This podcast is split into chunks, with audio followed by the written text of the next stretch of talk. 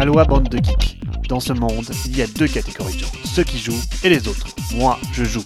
Vous, vous m'écoutez. Salut à tous Dans l'actu cette semaine, les ventes en ligne gagnent du terrain sur les boutiques, les Dice Tower Awards et les Meeple Choice Awards 2019 ont été annoncés, et bien sûr plein de sorties trépidantes avec Pandémie saison 0 ou le retour du vénérable précurseur des jeux coopératifs, le Seigneur des Anneaux de Rainer Knizia. Sans surprise, nous débutons par cette étude de chiffres qui annonce aux US que la croissance du chiffre d'affaires des ventes en ligne a été de 18% alors que les boutiques en dur encaissent une baisse globale de 14%, tous objets confondus. Cela n'épargne évidemment pas les jeux de société qui, on l'espère, vont reprendre du poil de la bête avec l'effort mis par les éditeurs pour faire des rabais et de la publicité au déconfinement. Côté prix, les Dice Tower Awards et les Meeple Choice Awards ont été conjointement annoncés. On retrouve les ténors de l'année avec Wingspan, Cartographers, Res Arcana et Maracaibo, ainsi que Parks et Point Salad, alors que les outsiders sont aussi fort présents avec le très costaud Barrage, le très curieux Wavelengths pour les party games et Horrified, le coop d'horreur dont la cote ne cesse de monter depuis sa sortie. Suite à un financement participatif, un nouveau magazine gratuit et en anglais seulement sort dans le monde ludique. Everything Board Game reprend les classiques des magazines gratuits, 50% de contenu, 50% de publicité.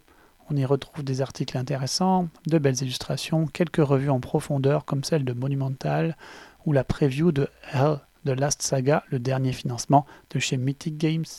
Jetez-y un œil si ça vous tente. À tous les éditeurs en herbe, voilà un article intéressant qui donne des idées sur les coûts de production d'un jeu. La règle tacite, souvent présentée, y est discutée, c'est celle du coût de fabrication et de transport du jeu jusqu'au continent du client.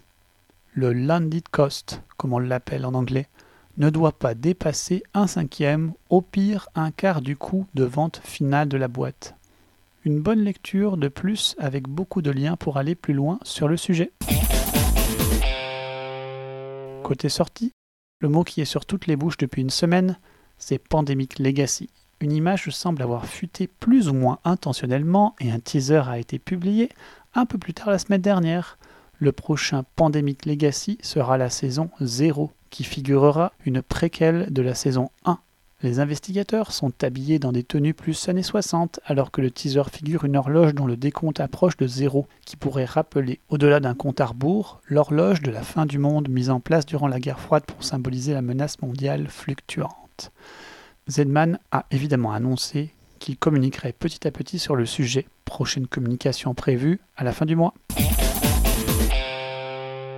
Suite au succès retentissant de la version simplifiée de Gloomhaven, Jaws of the Lion, et son sold-out quasi immédiat, la communauté s'est emparée du titre. L'une des améliorations notables répond à la durée infinie du setup de Gloomhaven lui-même. Jaws of the Lion ne contient pas de plateau, mais un livret qui fait office de plateau. Le livret a eu un tel succès que Isaac Childress, l'auteur, a spécifié que le même genre de livret verrait le jour comme un add-on pour Frosthaven et même Gloomhaven. Malgré les limitations inhérentes du format que sont l'espace limité et la lisibilité moindre, le gain en setup devrait en convaincre plus d'un. Avec autant d'aficionados du titre, Isaac Childress démontre qu'il est un designer perpétuellement à l'écoute de son public. C'est un atout majeur, signe du succès planétaire de la désormais gamme de titres Gloomhaven. Vous n'avez pas encore perdu assez d'amis en négociation à Bonanza? Alors cette nouvelle version du classique de Uwe Rosenberg, Excalibone, devrait vous attirer. Le jeu de base sacrémente de pouvoirs magiques sur les haricots et de potions qui permettront d'ajouter encore un peu de folie dans la culture du haricot. Jack, sors de ce corps L'un des précurseurs du jeu coopératif, le vénérable Lord of the Ring, jeu coopératif de Rainer Knizia, va se payer une réédition plus luxueuse pour ses 20 ans. Quelques figurines remplaceront les standees et le dé sera gravé. Mais au-delà du lifting, c'est la reconnaissance de ce jeu qui a initié toute une génération de joueurs au genre coopératif. Et c'est l'alliance du gameplay simple et efficace, la marque de Knizia, à la licence phare qui va perdurer l'excellence du titre. Il y a comme un air de nostalgie dans cette boîte.